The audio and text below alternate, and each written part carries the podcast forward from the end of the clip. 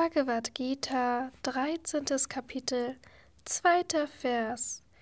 Wisse auch, dass ich der Kenner des Feldes aller Felder bin, o Arjuna. Wissen um beides, Feld und Kenner des Feldes, betrachte ich als eigentliche Erkenntnis. Kommentar Swami Shivananda Die Felder sind unterschiedlich, aber Kenner des Feldes ist ein einziger. Die individuellen Seelen, Jivatmas, sind unterschiedlich, aber die höchste Seele, Paramatma, ist eine einzige. Überall, wo Geist ist, bestehen Lebensatem, Ich-Bewusstsein und individuelles Bewusstsein, nämlich die reflektierte Intelligenz, nebeneinander. Wer den Begriff von Dualität hat, wird immer wieder geboren werden. Diese Täuschung durch die Dualität kann nur durch das Erkennen des Einssein von Selbst und Absolutem beseitigt werden. Ich bin glücklich, ich bin unglücklich, ich bin der Ausführende dieser Handlung und ich bin es, der diese Erfahrung macht. Das sind die Erfahrungen aller menschlichen Wesen. Daher ist die individuelle Seele an Samsara gebunden und Freude und Schmerz unterworfen, und die individuellen Seelen sind in verschiedenen Körpern. Aber die höchste Seele ist frei von Freude und Schmerz. Sie ist nicht an Samsara gebunden, sie ist in Ewigkeit frei. Es gibt keine zweite. Wenn in allen Körpern nur die individuelle Seele ist, müssten alle zur selben Zeit dieselbe Erfahrung machen. Wenn Rama an Bauchschmerzen leidet, müsste Krishna zur selben Zeit dieselben Schmerzen verspüren. Wenn Hans Freude empfindet, müsste Jakob dieselbe Erfahrung haben. Wenn Chodhuri von einem Skorpion gebissen wird, müsste auch Banerjee den Schmerz spüren. Das ist aber nicht der Fall. Während Rama leidet, empfindet Krishna Freude. Während Hans jubelt, ist Jakob deprimiert. Während Choduri an einem Skorpionbiss leidet, genießt Banerjee sein Frühstück. Die Felder sind unterschiedlich, die Körper sind unterschiedlich, die Geiste sind unterschiedlich, und die individuellen Seelen sind unterschiedlich. Der Kenner in all diesen Feldern ist aber ein und derselbe. Freude und Schmerz sind nur die Dharmas, Funktionen des Geistes. Die individuelle Seele ist in ihrem Wesenskern mit der höchsten Seele identisch. Der Kenner des Feldes, das Selbst, wird von Freude und Schmerz oder Tugend und Laster nicht berührt. Er ist nur der stille Beobachter. Freude und Schmerz sind die Funktionen des Geistes. Durch Unwissenheit werden sie dem Selbst zugeschrieben. Der unwissende Mensch betrachtet den physischen Körper als das Selbst. Er wird von den beiden Strömen von Zu- und Abneigung beeinflusst, er handelt tugend- oder lasterhaft und erntet die Früchte dieses Tuns, das heißt Freude und Schmerz, und wird immer wieder geboren. Der Weise aber, der weiß, dass der Kshetrajna, der Kenner des Feldes, das Selbst, sich vom Körper unterscheidet, wird nicht von Zu- und Abneigungen beeinflusst. Er identifiziert sich mit dem Reinen, ewigen, absoluten, dem höchsten Selbst und ist immer glücklich und handlungslos, obwohl er zum Wohle der Menschheit handelt.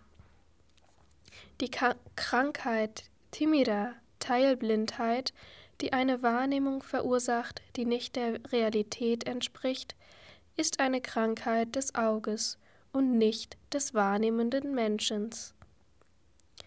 Wenn die Krankheit durch richtige Behandlung geheilt wird, nimmt er die Dinge in ihrem wahren Licht wahr.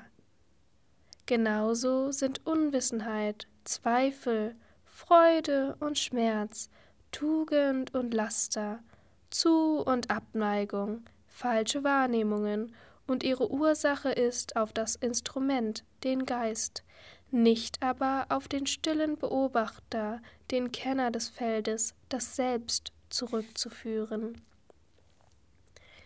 Im Zustand der Befreiung, wenn sich der Geist auflöst, gibt es keine Unwissenheit, und das Spiel der zwei Ströme von Zu- und Abneigung ist nicht vorhanden. Wenn falsche Wahrnehmung, Unwissenheit, Freude und Schmerz, Zweifel, Bindung, Täuschung, Sorge usw. So die Grundeigenschaft des, des Selbst wären, so wie Hitze die Grundeigenschaft des Feuers ist, könnte man sich ihrer nie entledigen. Es gab aber in der Vergangenheit selbstverwirklichte Weise wie Shankara, Dattatreya, Jadabharata und Yajnavalkya, die über außergewöhnliches, übersinnliches und intuitives Wissen verfügten und von falscher Wahrnehmung, Zweifel, Furcht, Täuschung, Sorge usw. So frei waren. Sie hatten kein Bewusstsein von Samsara, aber sie waren sich des Selbst vollkommen bewusst. Daher müssen wir schließen, dass das Selbst immer frei ist, rein, vollkommen, ewig und dass Unwissenheit dem Instrument, dem Geist angehört und nicht dem Selbst. Aus Tamas entstandene Unwissenheit ist wie ein Schleier, der Menschen daran hindert, ihre wahre Natur als absolutes Sein, absolutes Wissen, absolute Wonne zu erkennen. Sie verursacht eine der Realität genau entgegengesetzte Wahrnehmung oder Zweifel und das Nichtwahrnehmen der Wahrheit. Sobald Selbsterkenntnis aufdämmert, verschwinden diese drei Formen von Unwissenheit vollständig. Daher sind diese drei Formen von Unwissenheit nicht die Eigenschaften des Selbst. Sie gehören dem Geist an, dem Organ und Instrument. Der Geist ist nur eine Auswirkung oder ein Produkt der Unwissenheit. Das Rad von Samsara, der Weltenlauf, dreht sich nur aufgrund von Unwissenheit. Es existiert nur für den Nichtwissenden, der die Welt wahrnimmt, wie sie ihm erscheint. Für den befreiten Weisen gibt es kein Samsara. Keine Augenkrankheit kann die Sonne, die Gottheit, die über die Augen beherrscht, beeinträchtigen. Das Zerbrechen eines Gefäßes wird in keiner Weise dem im Gefäß befindlichen Äther oder Raum berühren. Das Wasser der Fata Morgana kann die Erde nicht befeuchten.